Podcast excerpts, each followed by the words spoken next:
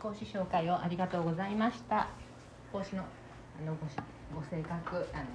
お人柄がよく分かって本当にあのありがとうございました。それでは、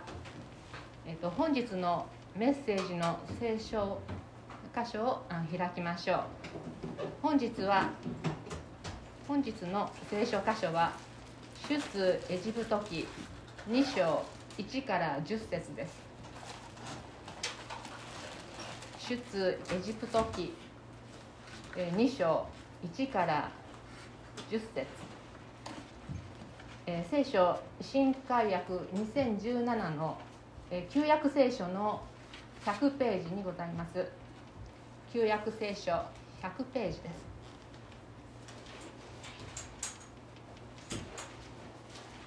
それではお読みいたします。出エジプト記2章1節。さてレビの家のある人がレビ人の娘を妻に迎えた。彼女は身ごもって男の子を産みその子が可愛いのを見て3ヶ月間その子を隠しておいた。しかしそれ以上隠しきれなくなりその子のためにパピルスの籠を取りそれに歴星と樹脂を塗ってその中その子を中に入れナイル川の岸の足の茂みの中に置いた。その子の姉はその子がどうなるかと思って離れたところに立っていた。するとファラオの娘が水浴びをしようとナイルに降りてきた。次女たちはナイルの川辺を歩いていた。彼女は足の茂みの中にその籠があるのを見つけ召使いの女を使わして取ってこさせた。それを開けてみると子供がいた。なんとそれは男の子で泣いていた。彼女はその子をかわいそうに思い言っこれはヘブル人の子供です。その子の姉はファラオの娘に言った。私が行ってあなた様にヘブル人の中から乳母を一人呼んでまいりましょうか。あなた様に代わってその子に乳を飲ませるために。ファラオの娘が「行ってきておくれ」と言ったので少女は行きその子の母を呼んできた。ファラオの娘は母親に言った。この子を連れて行き私に代わって父を飲ませてください。私が賃金を払いましょう。それで彼女はその子を引き取って父を飲ませた。その子が大きくなった時母はその子をファラオの娘のもとに連れて行きその子は王女の息子になった。王女はその子をモーセと名付けた。彼女は水の中から私がこの子を引き出したからと言った。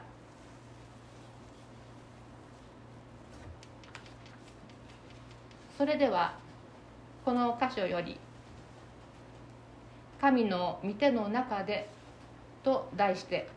御言葉の解き明かしをしていただきます。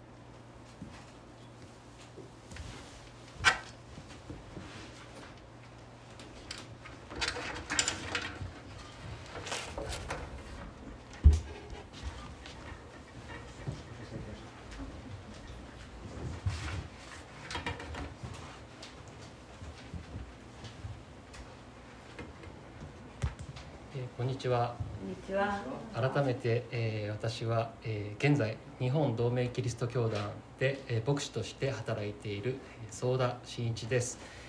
えー、この吉備教会には先ほどお話し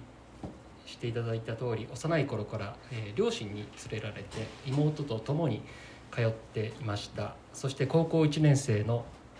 1989年の12月24日のクリスマス礼拝で、え洗礼を受けました、えー、ちなみに私がその洗礼を受けた日同日ですね今牧師の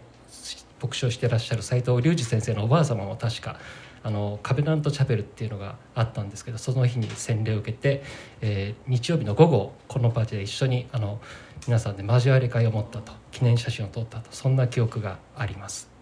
えー、そこから約7年間手術礼拝をはじめとする教会の集会や行事に参加して、えー、教会の皆様と共に幸いな時間を過ごしてきました。え当時吉備教会にはえ今以上に若い人たちがたくさん集まって私は同い年の斎藤先生たちと共に、まあ、いろんなことをやりました、えー、やらかしました 土曜日の夜には賛美と御言葉の集会をしたり地域に向けた子ども会で寸劇をしたり教会に来始めた学生や若い方々のためにご婦人が精魂心を込めて作った、え、小さな料理やお菓子を、えその方々以上に頬張ったりしていました、え時には至らぬことをして先輩信徒の方々から熱いご指導をいただくこともありましたけれども本当に愛されて祈られて楽しく幸いな時間を過ごしました。あれから30年近く経ちましたけれどもあの7年間は私の教会生活の原体験幸いな原体験となっています。今日この吉備教会の礼拝でご一緒できることを感謝して御言葉を共に味わいたいと思います。一言お祈りをします。恵み深い天の父なる神様あなたの愛してやまない兄弟姉妹教会の皆様と共にあなたの御言葉を聞くことができる幸いをありがとうございます。どうぞ私たちの深いところに今日もあなたが語ってくださり私たちを新しく生かしてくださいますようにお願いいたします。救い主イエス・キリストの皆によって祈ります。アーメン。じゃあ検査してるんでマスクしていいですか？大丈夫ですか？はい、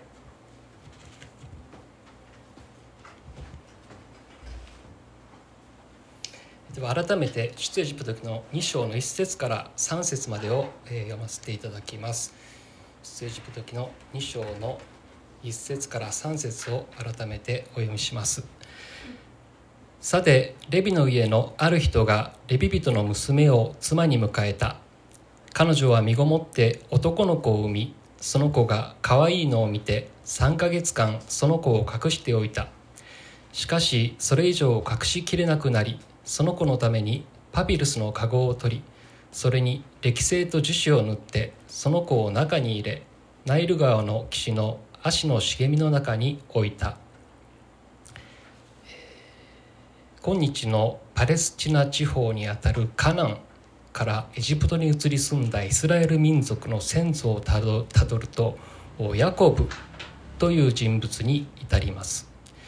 イスラエルの民族はアブラハムの子供のイサクそのイサクの子供のヤコブという人に始まります。このヤコブには押しのけるぐっと押しのけるという意味がありますがヤコブは兄エサウを押しのけ舅ラバンを押しのけ多くの家族と家畜に恵まれました。そしてヤコブは舅ラバンのもとから自分の生まれ故郷に帰る途中今度は祝福を得るため神様を押しのけようと格闘しその格闘で桃の関節を打たれそこでイスラエルという新しい名を付けられました。この神様がヤコブにお与えになった新しい名前イスラエルには神が戦うという意味があります。そこで神様はヤコブの人生を祝福しイスラエルという新しい名をお与えになったのです。そしてこのヤコブ名前改めイスラエルから生まれ出た者たちが大飢饉に襲われたカナンからエジプトに移り住みおびただしく増えました。このエジプトに定住するようになったイスラエルの子らに属するレビの家のある人がレビ人の娘を妻に迎えたとこの出エジプト記2章1節は伝えています。このエジプトに最初に移り住んだイスラエル人イスラエルの子らの一人であるヨセフヤコブの子ヨセヤコブの息子ヨセフはエジプトの王ファラオの見た夢を解き明かしエジプトに大豊作と大飢饉が来ることを予告し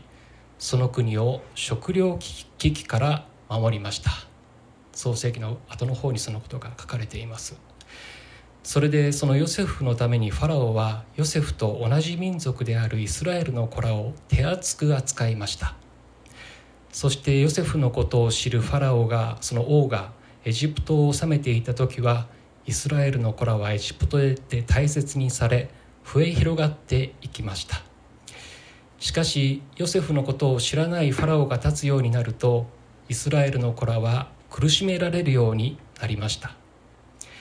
エジプトで増え広がるイスラエルの子らがファラオの目には脅威に移ったのです。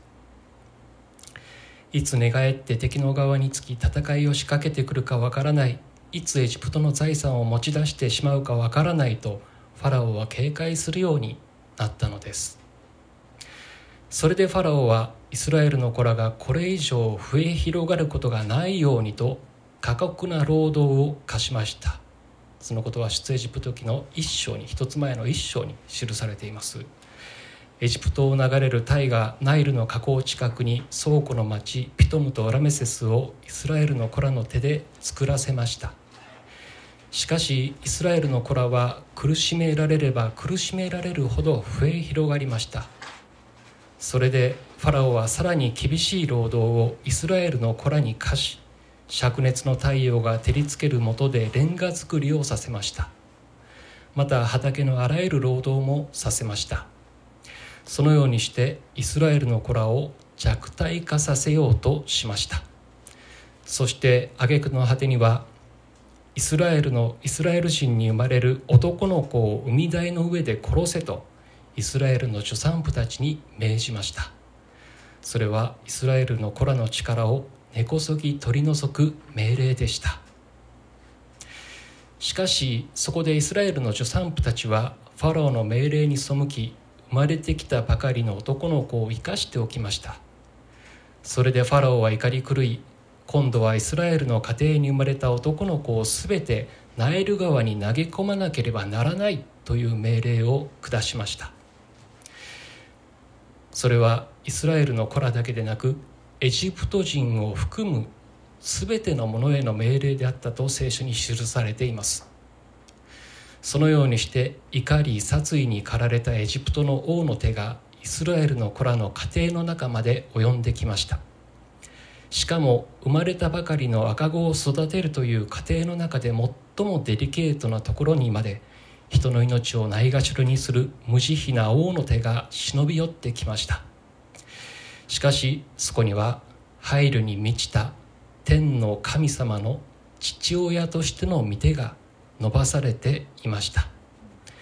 天の父なる神様の愛にあふれた御手がイスラエルの子らのために伸ばされていました。アブラハムイサクヤコブに祝福を約束しヤコブ改めイスラエルから出る者たちを祝福し彼らを用いて全世界を祝福する救いのご計画を持つ天の神様の御手が伸ばされていました。この神様の御手の中で起きたことを伝えているのが出エジプト記2章1節から10節です。本来ならこのレビ人の娘は結婚妊娠出産という営みの中で自分の家庭を築き子供を育てる喜びと将来の希望を握りしめているところでした。しかしエジプトの王がイスラエルの家庭に生まれる男の子を殺す命令を下したためその育児の喜びと希望は苦しみと絶望と隣り合わせになってしまいました。そのように家の中心にある喜びと希望が打ち倒されそうになる中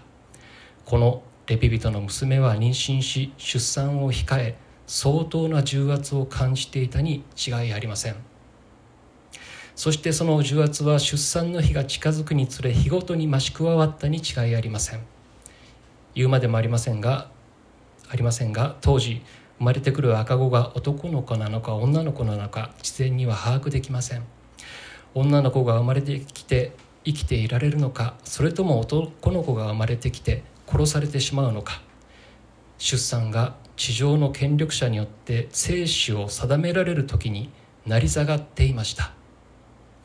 このレビ人の娘の家には言いようのない緊張感が張り詰めていたに違いありません。そして生まれてきたのは王が殺害を命じていた男の子でした。しかしこのレビ人の娘は自分から生まれてきた男の子を3ヶ月もの間隠しておきました。いつ自分が王の命令に背き男の赤子を隠していることが見つかり密告されるかもしれない。エジプト人の監視の目があちこちにある中でレビ人の娘が生まれてきた赤子の男の子を隠しておくというのは決して簡単なことではありません。相当な覚悟がいったはずです。しかも当時イスラエルの家庭には厳しい労働が課せられていました。その身を削られるような生活を強いられる中で母親は夫に多くを期待できなかったでしょう。自分の息子を守ることができるのは自分だけ。そのような中この女は3ヶ月もの間男の赤子を隠しておきました。そして3ヶ月が経ち男の子を隠せなくなりましたがそれでも赤子をナイル川に投げ込みはしませんでした。そこで女はパピルスの茎で編んだカゴに水をはじく歴星を塗りそのカゴの中に赤子を入れナイルの足の茂みの中にそっと置きました。彼女は最後まで諦めませんでした。なぜこの女はここまで我が子のために最善を尽くしたのでしょうか。この女のしたことは命がけのことです。ファローの命令に背いたことが発覚すれば命の保証はありません。何が女をここまで勇気ある行動へ突き動かしたのでしょうか。理由は何だったのでしょうか？聖書にはその理由がほのめかされています。そしてそれは単純です。それはこの子が可愛かったからです。彼女は身ごもって男の子を産みその子が可愛いのを見て3ヶ月間その子を隠しておいた。ここで女が我が子を守ったのはこの子が可愛いと思ったからでした。生まれてきた男の子が可愛かったので危険を顧みず王の命令に背き我が子を隠し育て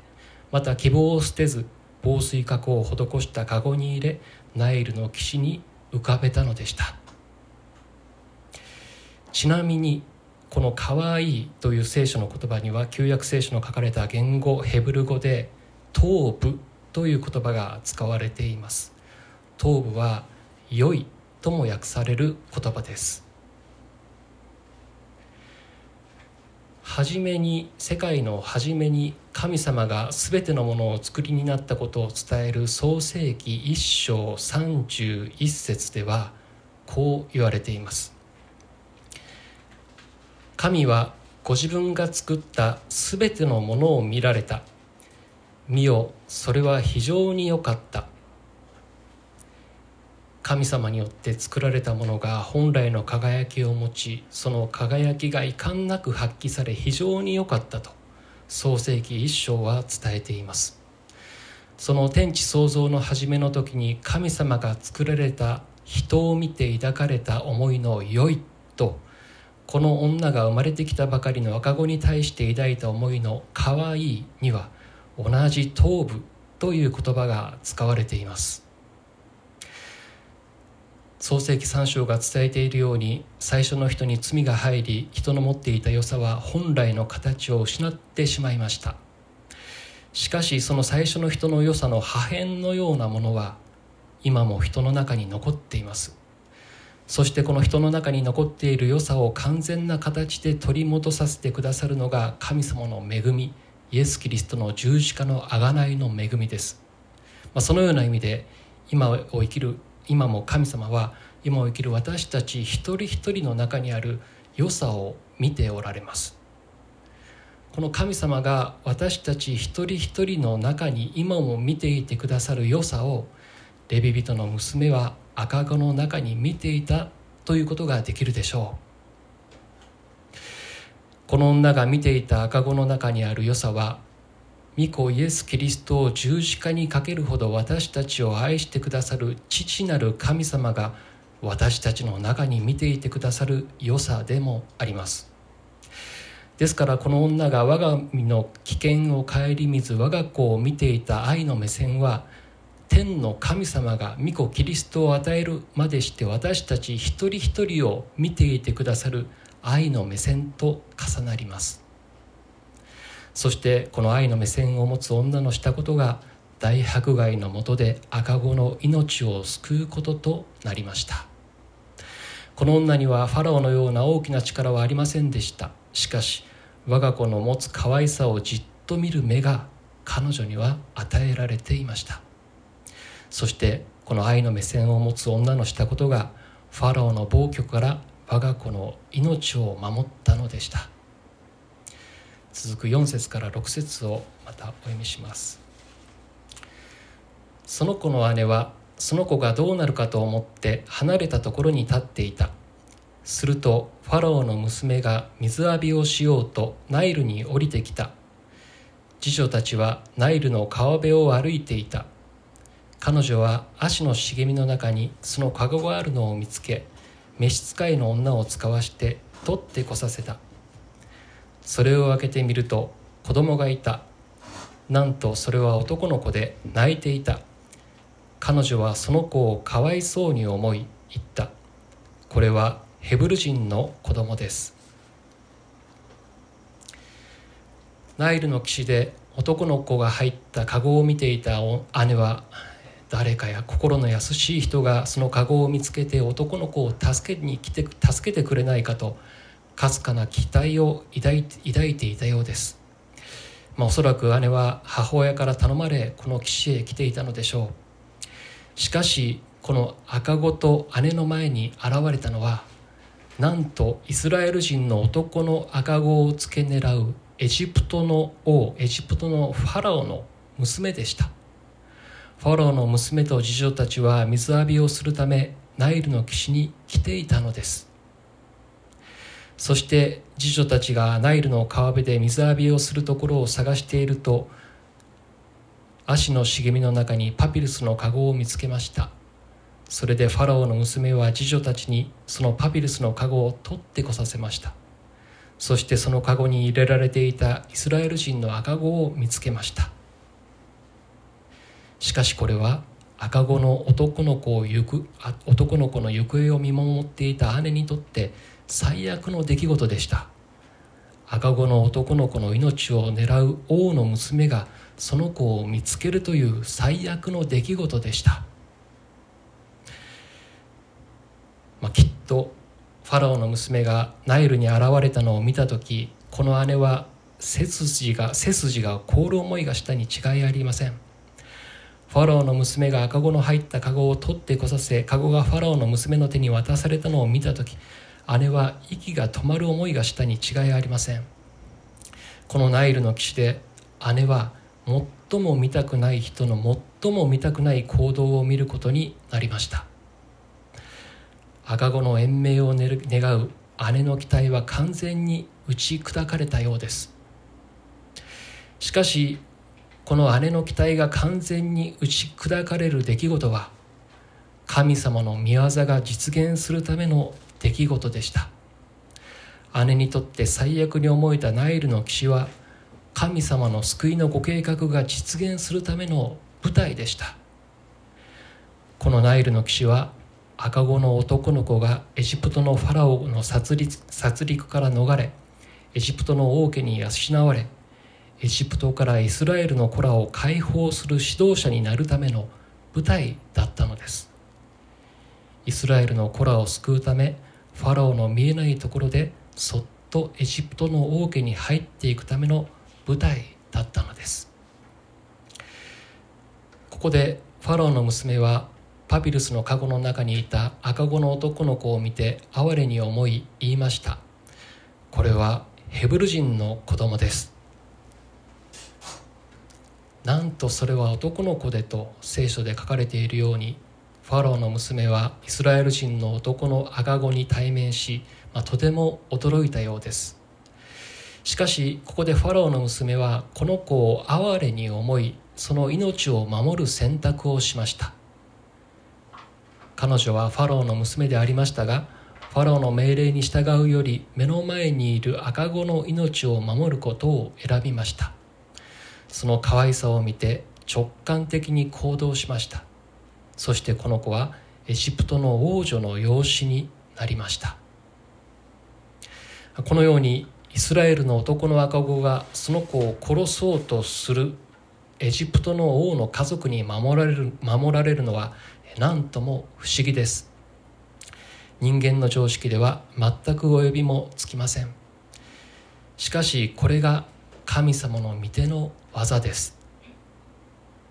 この世界の全てを作りイエス・キリストによる救いの計画を立てその救いの計画を実現し完成に至らせる神様はその計画を実現するため全てのことを相働かせ益とするお方です。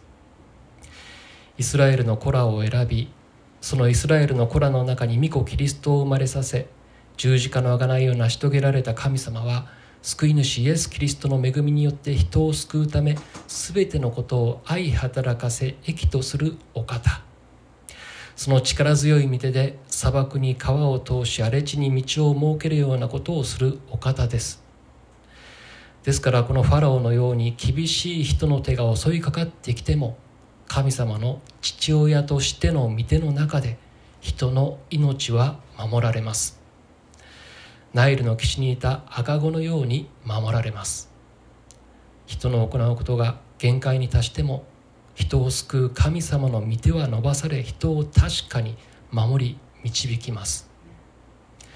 十節を飛んでお読みします。その子が大きくなった時母はその子をファラオの娘のもとに連れて行きその子は王女の息子になった。王女はその子をモーセと名付けた。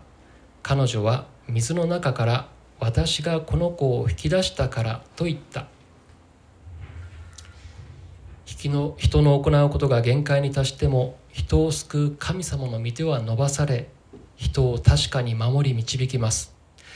ですからこのモーセのように神様に用いられる者たちの働きには希望があります。配慮に満ちた神様の父親としての御手で守られ人を救う神様の計画のために用いられるので希望があります。